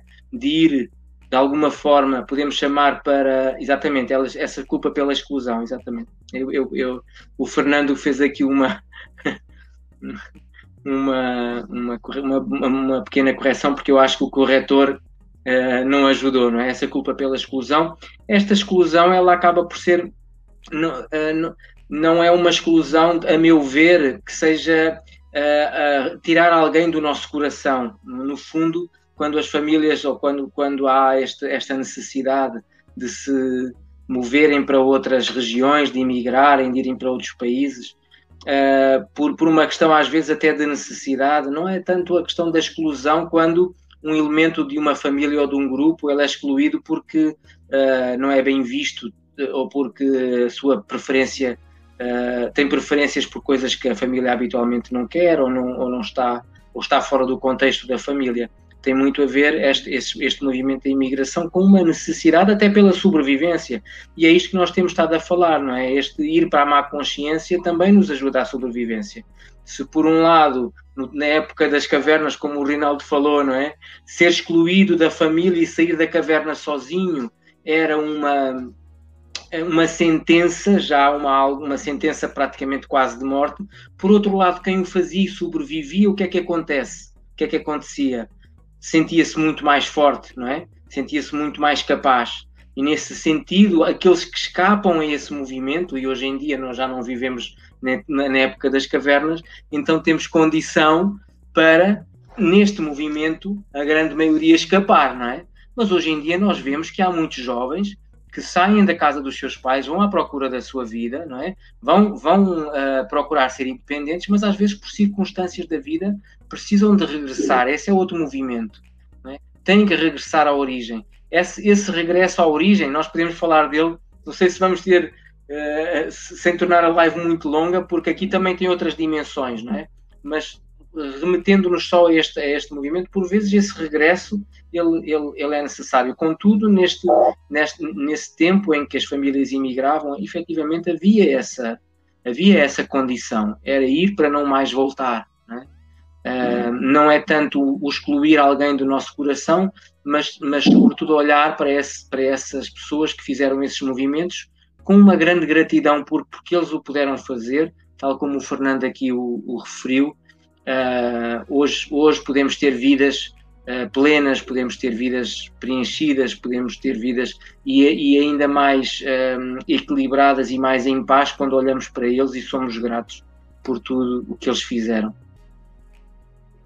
Marco, uh, eu queria falar sobre isso. É, agradeço também a participação do Fernando esse tema, esse tema da imigração é um tema que me é muito claro. Eu, durante 12 anos, fui membro lá no Ministério do Trabalho do Conselho Nacional de Imigração. O Brasil tem uma política é, de um conselho tripartite que faz todas as regras é, ligadas à migração. É um caso de boas práticas no mundo todo. É, tem nove ministérios, trabalhadores, empregadores, e ali a gente vê a força é, do, do imigrante. Onde o imigrante chega, ele chega disposto a trabalhar, a remeter recursos para os seus familiares, que muitas vezes ficaram para trás, e é uma energia que alguns países é, fecham as portas, alguns países questionam a entrada deles, e o Brasil, historicamente, fez o contrário. Quando haitianos vieram para o Brasil, quando peruanos vieram para o Brasil, na época que o Brasil estava atraindo muitas pessoas, e mais recentemente, quando o Brasil eh, teve um grande número de venezuelanos vindo para cá, o Brasil sempre teve uma política de acolhida. É, o, o, que o Heringer é, trata disso é a importância da gente, quando imigrar, essa é a minha leitura, né? é você não sair do seu país, da sua terra-mãe, daquela terra onde você nasceu, aquela também, aquele também é um sistema que faz parte da vida de cada um de nós. Então a gente pode sair desse país com raiva e julgamento ou sair desse país com amor e gratidão. É natural que muitos imigrantes, refugiados, que tiveram que sair porque estavam sendo ameaçados de morte, ou que saíram do país depois de um terremoto porque não tinha comida. É natural que muitas vezes eles, eles vão para um país do destino com um, sentimento ruim em relação ao seu país de origem. E aí esse imigrante perde força, porque ele deixa de reconhecer no seu coração, apesar de todas as dificuldades, aquela terra onde ele nasceu. Então, quando ele vem para. Agora, eu entendo, aí é a minha leitura, de que é perfeitamente possível que um imigrante ele esteja num outro país porque ele está ali entendendo que para a sobrevivência da sua genética, da sua ancestralidade, dos seus filhos, aquele país tem uma condição de seguir adiante com melhor condição do que é, do que no seu país de origem, desde que ele acolha no seu coração é, é essa gratidão por aquele país, e muitas vezes isso acontece, ele remete recursos os pais que estão lá no Haiti, os pais que estão no Congo, que estão nos outros países, ou brasileiros que estão nos Estados Unidos e que estão remetendo recursos também para o Brasil, esse tipo de, de, de, de, olhar de gratidão, eu acho que é, ele é possível, mesmo às vezes sendo difícil, nesse movimento é, do migrante. Agora, um, um, tema também muito importante para a gente é, é, trazer aí para o dia a dia de, de, da pandemia é que muitos de nós brasileiros somos filhos, netos ou bisnetos de imigrantes, ou portugueses, ou italianos, ou japoneses, né? E aí, numa pandemia como essa, muitos de nós se depara com um enorme medo de uma escassez total de recursos, de passar fome, e até o medo de morrer. E pode, dentro do que nós falamos aqui, estar tá ligado a essa, esse inconsciente familiar de talvez um antepassado que foi migrante, que veio para o Brasil e que se conectou com essa precariedade, com esse medo de morrer, com esse medo da escassez. E aí, é, continuando e, e acompanhando o que o Fernando falou, eu concordo da importância da gente ser grato a esse, a esse antepassado que foi migrante e que, por vezes, até morreu em nome da família, mas é importante também a gente, na alma da gente, a gente se despedir desse, desse receio da escassez e se e pedir autorização dele para fazermos diferente hoje.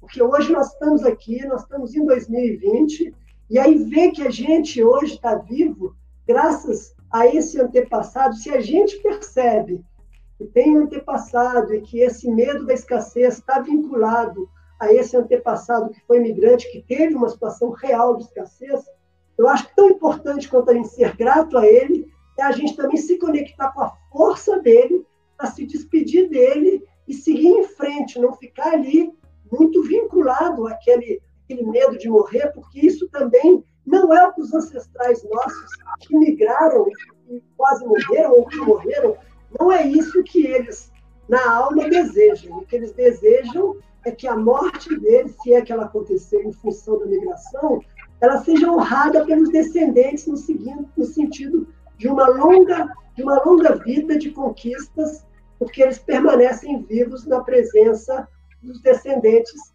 que estão aqui agora, nós, nossos filhos e, e os nossos parentes vivos. Agradeço ao comentário do Fernando por me permitir alongar um pouco aqui na, na minha fala. Que não tenha sido em vão, não é? Que não tenha sido em vão, que tenha sido por uma boa, por um bom futuro, por uma boa vida. Então que não tenha sido em vão. Eu gostei muito da tua, do teu comentário, Rinaldo.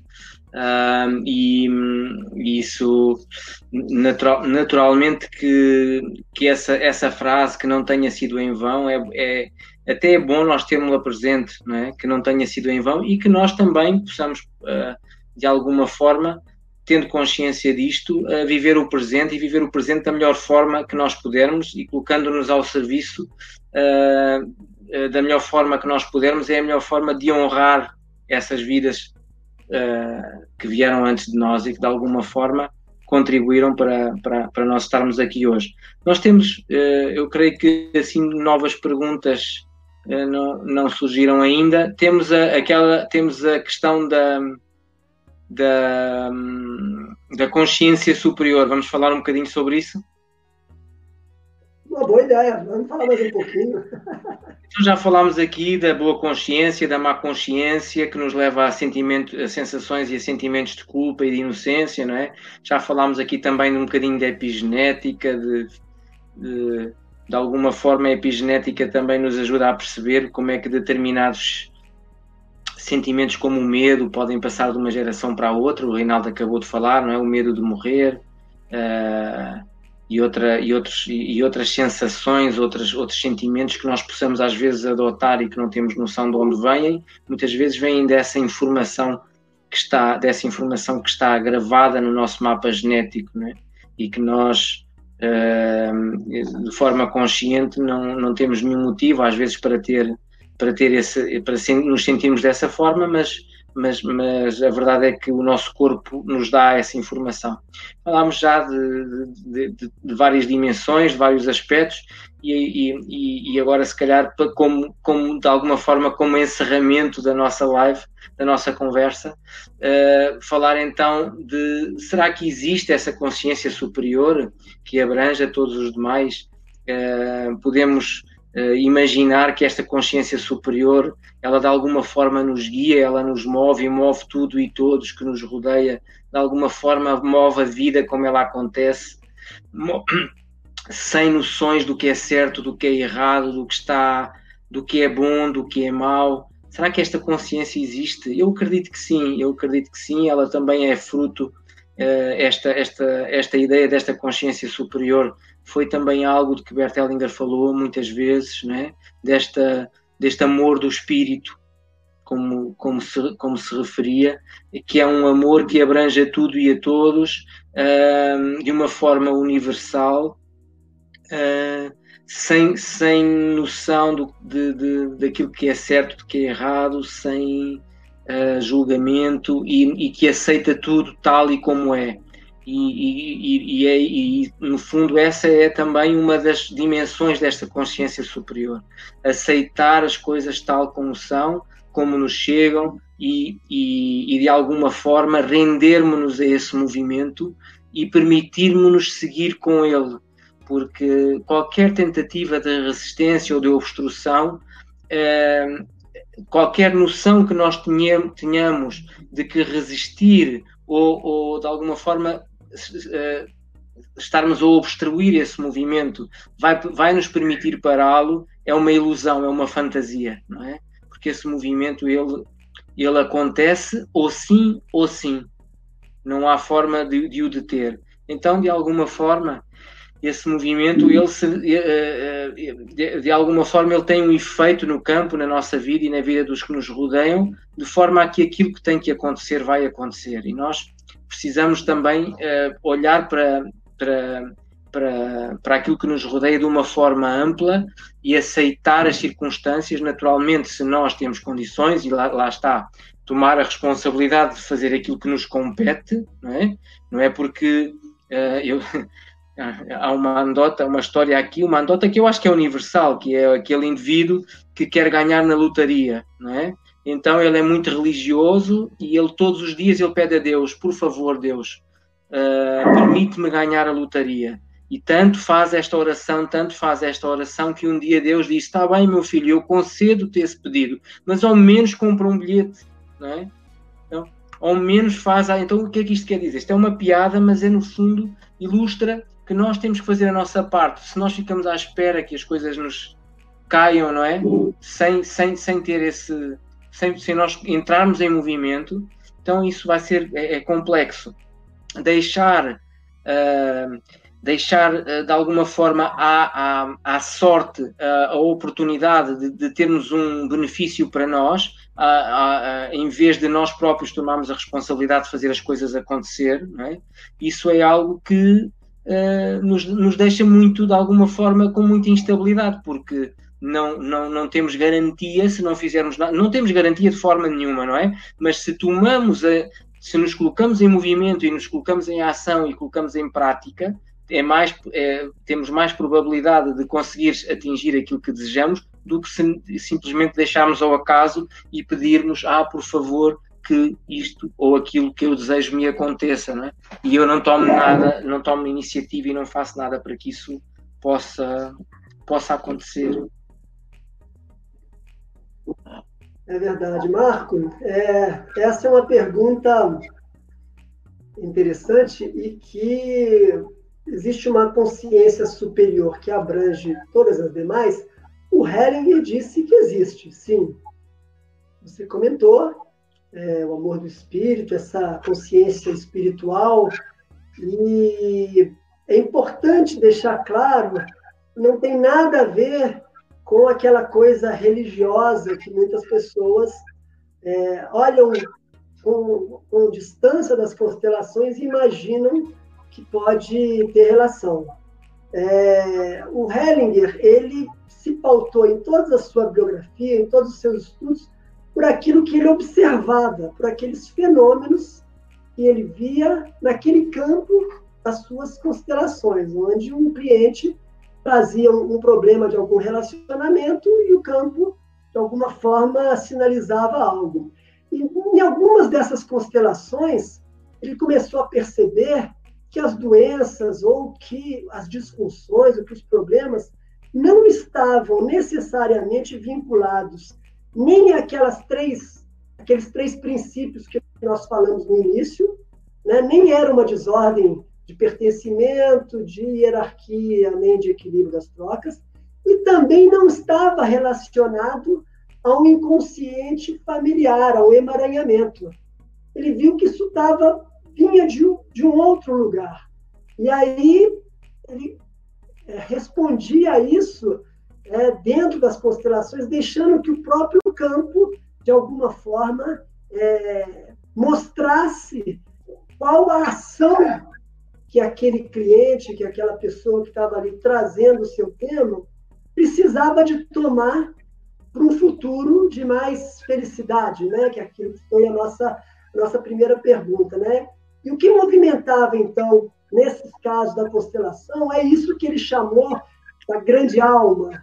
Né? E é bem diferente de Deus, porque ele foi um profundo é, estudioso de Deus.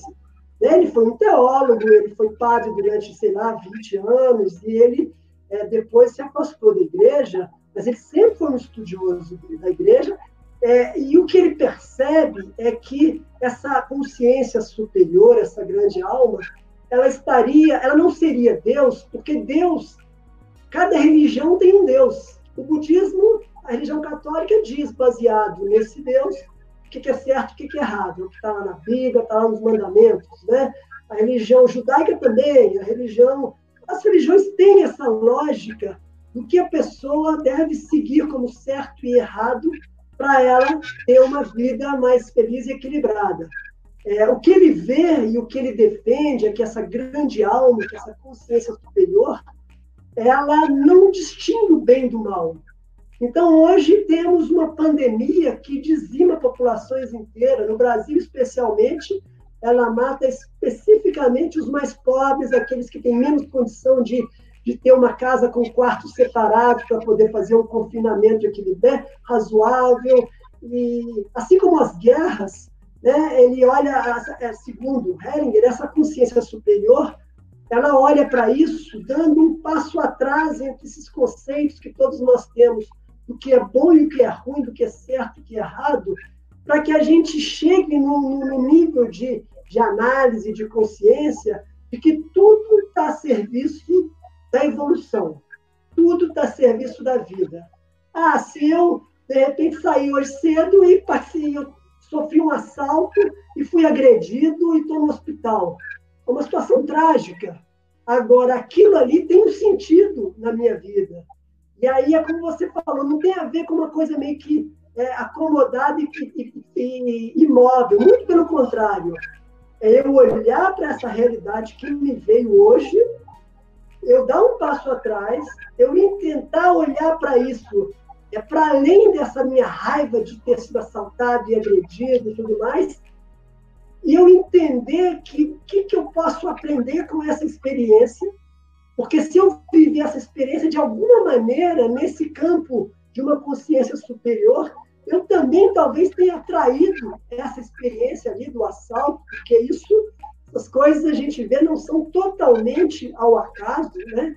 Então, a gente conseguir, é, é, é um lugar de, de, de, é uma consciência, um nível de consciência extremamente difícil, mas que tem muito a ver com esse nível de consciência que se baseia na mediação de conflitos, que é o olhar do não julgamento, é o olhar da aceitação dos eventos da vida como eles são, mas que entender que no presente está o nosso futuro. É, a gente pode ter mareamento com o passado, mas o lugar de força da gente é no presente. E no presente, olhando para o que a gente vive hoje e buscando onde está o meu coração, onde está, onde, para onde ele aponta e para onde eu quero caminhar, um passo de cada vez. Então, de novo, confinamento hoje, a pandemia hoje, pode dar um enorme medo quando a gente está vinculado no passado de um parente que talvez tenha passado fome três gerações atrás. Qual o meu lugar de força? É olhar para esse emaranhamento, é acolher ele, mas principalmente eu entender essa pandemia veio também como uma enorme oportunidade para eu fazer algo diferente da minha vida me virar de costas para o passado e seguir em frente. Essa consciência, Marco, a gente sabe disso, essa consciência superior, o Heringer também mostrou que ela está disponível para todos nós, facilitadores em constelação. É essa consciência superior que o constelador tem que se conectar na hora que ele monta um grupo de constelação. Porque se ele chega ali com as coisas do certo e errado, aí eu tenho que levar o meu, o meu cliente para abraçar o papai dele, a mamãe dele. Se eu já chego ali no campo com o que é certo e o que é errado, eu não consigo fazer esse trabalho. Se eu tenho ali uma situação de um assassinato, de um abuso, e aquilo ali, para mim, como constelador, me coloca num lugar de crítica, eu já perdi o contato com essa consciência maior, com essa grande alma. E a partir, então, desse lugar, dessa conexão de todo constelador, e a gente humildemente, né, Marco? Estamos nessa caminhada, na busca por, por desenvolver essa capacidade de estar ali a serviço das pessoas, mas lembrando que a regra é a mesma que nos traz para essa live. É a gente entrar aqui nesse lugar sem intenção, sem medo, sem julgamento do que é certo, que é errado, sem expectativa do que vai acontecer, o que vão achar da gente, e se entregar um pouco a esse movimento que nos traz, a esses insights que, que nos venham. E esse é um enorme desafio, porque com muita frequência, cada um de nós tem essa possibilidade dos vínculos com essa nossa consciência pessoal aquilo que papai e mamãe vem dizendo que é certo, que é errado, assassinato é errado, suicídio errado, e também tem os nossos vínculos com esse inconsciente familiar. Então, a atenção do constelador, que também é uma atenção da gente enquanto um ser vivo lidando com a nossa companheira, com o nosso filho, com o nosso pai, com o vizinho, com o chefe, com a pessoa que trabalha junto com a gente, é a gente estar tá sempre buscando esse lugar centrado, que não é um lugar de conflito, mas também não é um lugar de, de abaixar a cabeça para tudo. Ao contrário, é um lugar de olhar para o presente e tomar ações, assim como você falou. Muito, muito obrigado, Rinaldo. É, é, é é, acho que não posso acrescentar mais nada porque a, a, a, tua, a tua fala foi super, super esclarecedora. É, é, esse olhar de forma ampla e sem, sem trazer aquilo que é a minha consciência pessoal para o processo, não é? porque se eu o faço dessa forma eu acabo por manipular o, o processo e isso enfraquece-me a mim e enfraquece a quem está no grupo. Então é um desafio porque é algo que precisa de ser treinado, muitas vezes não é uma coisa que vem só porque eu quero que venha, não é?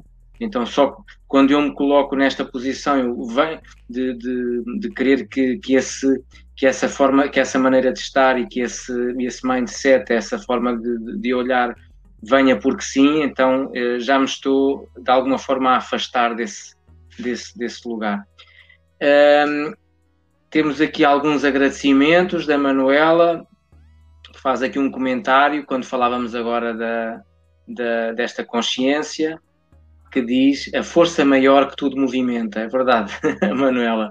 E é uma força que, como o Rinaldo comentou, é, ela, quando, e, e, os exemplos que trouxe, não é, do que se está a passar nesta pandemia, do que se passa às vezes durante uma guerra, é, é, é precisamente é necessário dar esse passo atrás e observar o grande, observar o todo e observar o grande movimento que está por detrás destes acontecimentos e de alguma forma poder olhar para, para, para todos estes acontecimentos e procurar fazer, fazer aquilo que nos compete, fazendo diferente e olhando para, para estes grandes movimentos com muita humildade e sabendo que mais do que pensar no porquê, porque é que isto acontece, não é?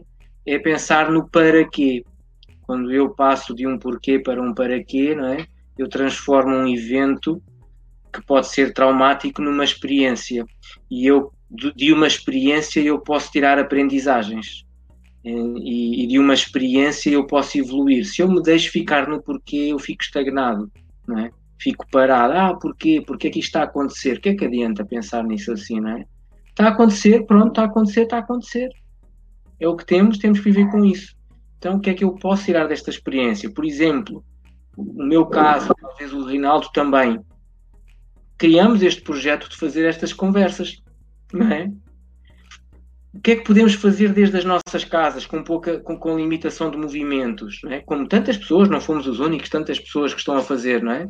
Fazer estas partilhas, procurar que estas partilhas possam trazer algum bem também para outras, para outras pessoas através das doações. Uh, e também de alguma forma trazer contribuição para, para, para o bem-estar das pessoas que agora se veem fechadas em casa. E agora? Agora que estamos fechados em casa, que estamos ao lado. Uh, se estamos fechados em casa sozinhos, é uma questão, não é? Podemos queixar-nos da solidão. Se estamos com companhia, temos que ver aqui como é que as dinâmicas da, das relações se vão manifestar, não é? Se vamos habitualmente, se há, numa família há um casal com filhos, que é o meu caso, e cada um vai para o seu trabalho, os filhos vão para a escola, encontramos ao fim do dia. Agora estamos o dia todo em casa, ou quase todo o dia em casa com trabalhos, com telescola, com outras coisas, não é? Estas dinâmicas todas, elas de alguma forma ajudaram-nos também a, a, modelar a nossa, a nossa maneira de ser, o nosso comportamento e a nossa atitude e ter noção destes. O Bert Hellinger, para, mim, penso que para o Rinaldo também, ele trouxe-me ele, ele, ele trouxe tanto, talvez conhecendo-me, seria uma das pessoas do grupo que lá estava, mais um no meio de muitos, não é? Mas o, o, aquilo que eu, que eu, que eu pude uh, sentir estando naqueles grupos, sentindo aquele campo, vendo o que vi, tendo aquelas experiências, o tanto que me trouxe, não é? o de bom que me trouxe, que me permitiu de alguma forma também modelar a minha maneira de ser, o meu comportamento, a minha atitude e o que eu vejo que isso traz de bom para, para as pessoas que estão comigo, para os que me rodeiam, para as minhas amizades, para os meus relacionamentos. É claro que não, uma pessoa não consegue estar sempre neste centramento, não é? Neste lugar. O Rinaldo acabou de comentar isso. Mas eu também não quero estar aí sempre, senão também deixo de ser humano, não é? Uh, se eu puder estar o mais possível nesse lugar de centramento, nesse lugar de, de olhar amplo, perfeito, que bom. Mas quando eu escorrego, o que eu, eu permito-me escorregar e olhar para mim como, como um ser humano imperfeito. Ser humano imperfeito que, ainda bem que sou imperfeito, que se eu fosse perfeito não, não ia para, para lugar nenhum. Então ainda bem que sou imperfeito, porque a imperfeição permite-me crescer, evoluir, mudar, modelar, desde que eu esteja aberto a isso, desde que eu abra o meu coração a essa mudança. E tantas coisas, tantas, tantas ocasiões em que eu, por vezes, tomei uma atitude e depois pensei mais tarde, pensei, ah, podia ter feito diferente. Bom, o que passou, passou, já não posso mudar, mas a partir de agora posso fazer diferente. Então é isso. É, é, é olhar para esta, para esta visão ampla e, e, e, para este conhecimento e experiência que nós, que nós partilhamos e, e que bebemos de, de Bert Hellinger, da sua vida, da sua obra, do seu trabalho e procurar a cada dia trazer isso para, nossa, para o nosso cotidiano. Reinaldo, já estamos com uma hora e quarenta de, de, de, de, conversa. Acho que podemos ir pensando em encerrar a nossa, a nossa conversa de hoje. Ô Marco, é, esse tema é um tema fascinante, né? Agradeço a participação da Manuela. Muito bacana a gente aqui na live ver as pessoas que são amigos de Facebook, de caminhada, né, poderem participar, fazer um comentário. É, eu agradeço a todos os que se manifestaram, aos que não se manifestaram também, mas que estão aqui assistindo, aos que vão assistir nos próximos dias.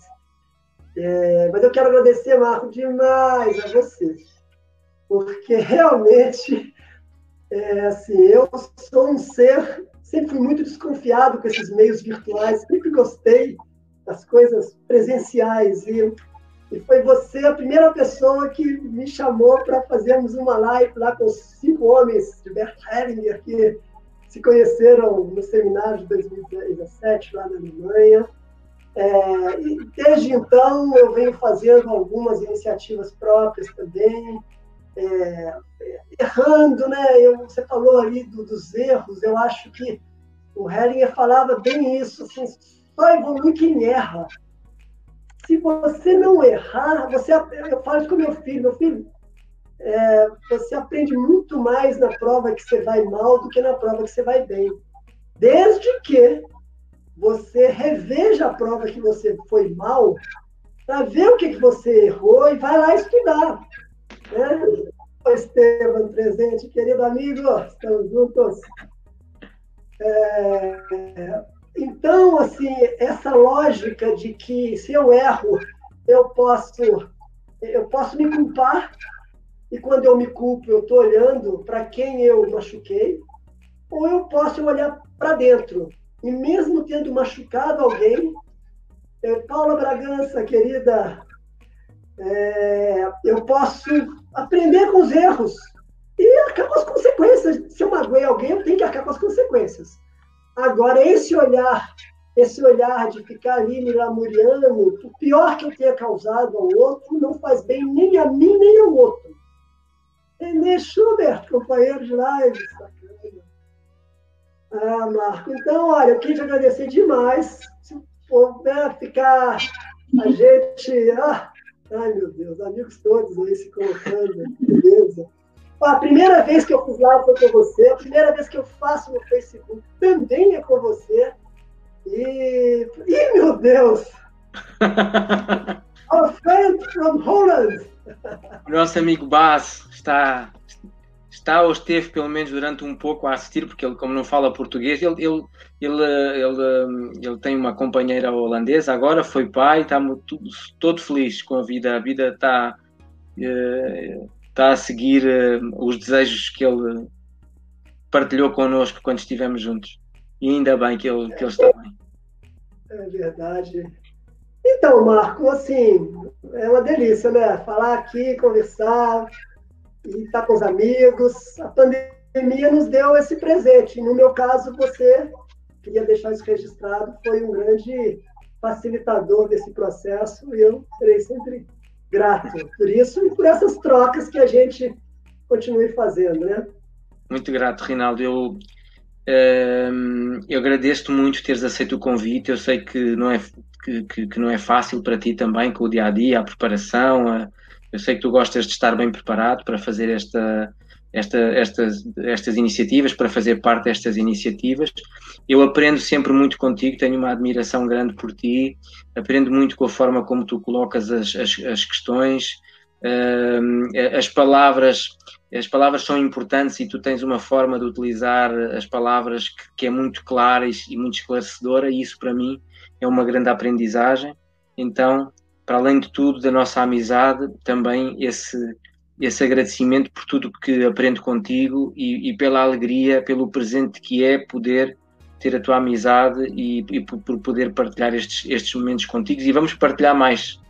Uh, vamos uh, agora com calma, não é preciso fazer assim. Uh, eu, uma pessoa que eu conheço que fez assim um, com uma série de lives todas seguidas, também não é preciso fazer assim tanto. Vamos devagar, com calma, bem preparado e, e procurar trazer algo de bom e de positivo uh, para, para, para, as nossas vidas e para as vidas de quem nos, nos vê e nos ouve. Muito obrigado, Rinaldo, muito obrigado a todos. Temos aqui uma última mensagem do nosso amigo uh, Esteban para o Bas, que aqui a, a, dar os parabéns porque já é papá, é verdade. Grande abraço a todos, muito grato e até breve. Encontramos em breve no dia 4 no dia 4 de julho, no sábado, vamos estar aqui com uma boa, uma boa surpresa que vem aí a caminho. Convido a todos a estarem connosco. Um grande abraço e uma boa noite para quem me ouve aqui em Portugal, que já são quase 11 horas, e uma boa tarde para os amigos do Brasil. E o resto de bom dia e de boa semana para todos. De bom,